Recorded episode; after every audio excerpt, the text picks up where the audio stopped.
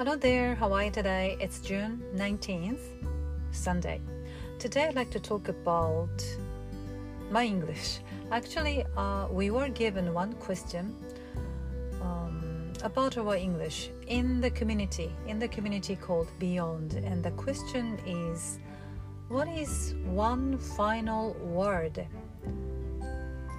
that you can say one final word of gratitude that you can say about your English. And I made a video uh, answering this question, and in that video, I said it's a feeling of um, integration. Um, so here it is. I meant that I find no difference between me speaking in English and me speaking in Japanese.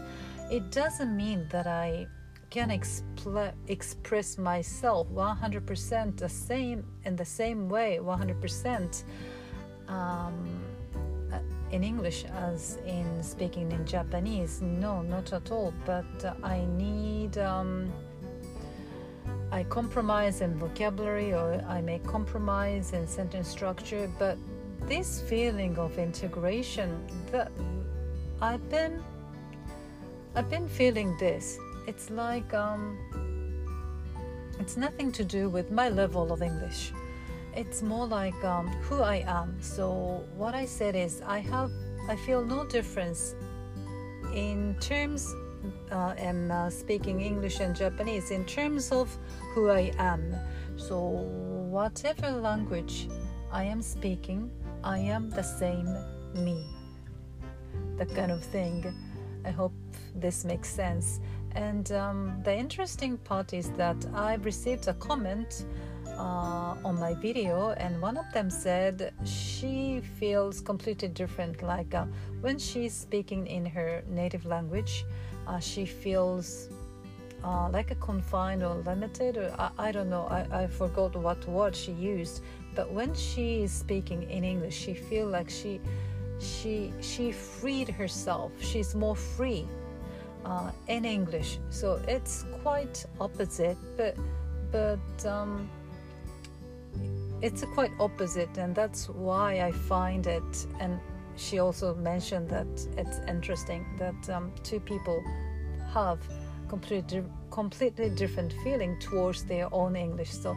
Um, as for me, I feel this uh, feeling of integration. That means maybe this can this is something closer to the phrase that I often hear Hadar says the I own English, owning English. Maybe it it can be um, uh, projected, it can be um, sensed in a different way, like uh, me with integration and one of my friend, the, the member in that community says um, completely different. But that, that's um, that's what makes it interesting. Our perception and how we feel ourselves and uh, how we feel about our own English. So that's what I wanted to say. Yeah, I wanted to elaborate a little bit uh, of what I said in the video in one of the English community that I belong. Okay, that's it. Have a great day, everyone. Thank you for listening. Thank you very much. Bye.